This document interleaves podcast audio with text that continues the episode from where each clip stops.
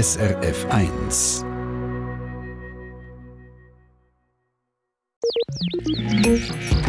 SRF 1 Ratgeber Garten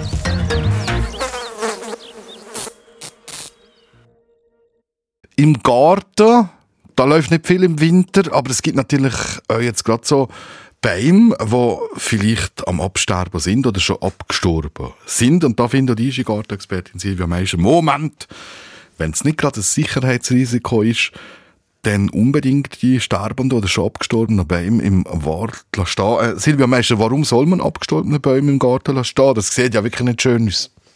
Ja, so abgestorbene also so abgestorbene Bäume oder auch solche, die am Sterben sind. Oder auch so ein Strauch, die lassen sich eben bestens mit Klederrosen überwachsen. Und denen ihre Blüten, die geben Nahrung für verschiedene Insekten. Und ihre Hagebutten, das ist wirklich gutes Vogelfutter. Und ihre Stacheln, die bieten den Vögeln Schutz vor Katzen. Und durch das tun sie eben gerne in so alten Klederrosen Nester bauen und brüten. Äh, kann man jetzt wirklich einen Baum, der ja recht gross kann sein, dazu einen Haufen Ast hat, einfach so stehen? Ist da nicht Gefahr, dass die Tiere kriegen und es darum ungemütlich wird im Garten? Ja, bei einem abgestorbenen Baum ist das durchaus möglich. Und bei denen schneidet man die grossen, dicken Äste zurück und auch die Seitenäste tut man kürzen. Am besten lässt man von diesen abgestorbenen Ästen etwa so 50 cm bis 1 Meter stehen. Die bilden darum das Kledergerüst für die Klederrosen. Häufig ist es aber so, dass man sieht, oh, der Baum macht es einfach nicht mehr lang, vielleicht noch ein paar Jahre. Und in dem Fall lässt man die Äste, die noch leben, sein und schneidet nur die Dürrenäste zurück. Und setzt dann einfach eine Kletterrose dazu?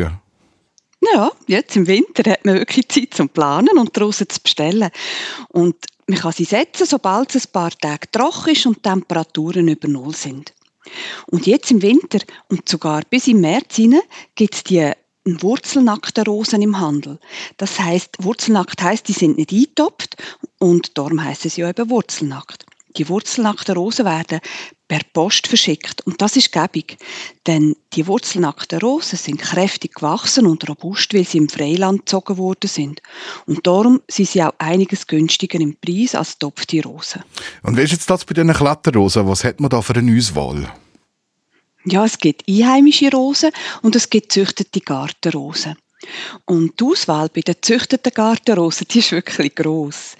Aber wirklich förderlich für Biodiversität, das sind eigentlich nur die einfach und einmal blühenden Klederrosen.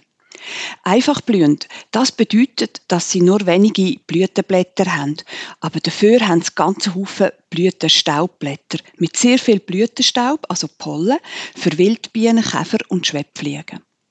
Und einmal blühende Sorten sind wichtig, weil sie besonders viel Hagebutten liefern.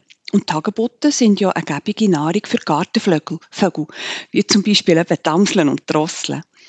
Und wobei die zwei Vogelarten haben wirklich eine Vorliebe für die kleinen Hagebutten. Gerade jetzt im Dezember und Januar fliegen sie in die Rosen rein und jede kleine Hagebutte wird abpickt und schwupps einfach gerade so abgeschlungen. Und so ist in der kürzesten Zeit so eine Klederrose einfach gerade leer.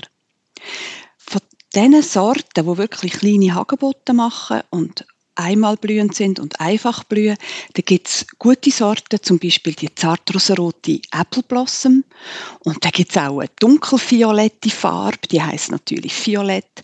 Es gibt weiße, das ist Ziegel. Und die zartgelbe, die heißt Lickenfund. Und welche einheimischen Wildrosen gibt es denn, wo man der Bäume darauf wachsen kann? Ja, bei den einheimischen Wildrosen, da gibt es die Feldrosen. Die klettern mit weichen und langen Trieb und die gehen eben so gäbig in den Strauch hinein oder wachsen den Baum drauf und die blüht weiss. Und dann gibt es auch strauchartig wachsende Wildrosen. Und wenn ein Baum rum ist, dann tun sie sich so dranlehnen und dann tun sie drinnen aufwachsen. Sie klettern nämlich so etagenweise. Also ein Trieb wächst nach rechts, dann verzweigt er sich und dann geht es nach links und die verhökeln sich so richtig in die Äste hinein. Und zu diesen Rosen, die so klettern, da gehört Weinrose. Und die blüht, wie es der Name sagt, Weinrot. Und sie hat etwas Besonderes. Ihre Blätter schmecken nämlich nach einem Frühlingsregen so wunderbar fein nach Äpfel. Und dort gehört zu diesen einheimischen Rosen auch die filzige Rose. Die blüht zart rosenrot und manchmal sogar weiß. Und sie hat graugrüne bis filzig behaarte Blätter. Und wahrscheinlich könnte man die Hundsrose sehr gut, das ist eine der bekanntesten. Und wenn die eine Gelegenheit hat, dann klettert sie auch in die Bäume rein. Aber ich würde sagen, die wird ja eh schon häufig angepflanzt oder man sieht sie häufig. Und darum könnte man, wenn man auswählen kann, besser die Feldrose, die Weinrose oder die filzige Rose auswählen. Mhm. Und sag noch schnell, wie pflanzt du jetzt genau an? Ja, man pflanzt Rosen mit einem Meter Abstand vom Baum und leitet sie mit einem Seil oder mit einer dicken Rute zum Stamm hin, damit sie weiss, wo wachsen. Und der Abstand von einem Meter, der ist eben wichtig, damit sie im Boden genug Wurzelraum hat. Und dann, ganz einfach, man lässt sie wachsen, man tut die Rosen nicht schneiden, man tut sie nicht spritzen, man lässt sie einfach gehen. Und je älter sie werden, umso höher und breiter werden sie. Und, und dann hat so ein Baum im Juni eine volle Rosenblüte und im Herbst ist er voll von Hagebutten. Also kommt der abgestorbene Baum zu neuem Leben. Die Tipps zu Kletterrosen hat Silvia Meister, auf unserer Homepage zusammengestellt, srf1.ch. Unter der Rubrik Ratgeber Garten. SRF 1 Ratgeber Garten. Eine Sendung von SRF 1. Mehr Informationen und Podcasts auf srf1.ch.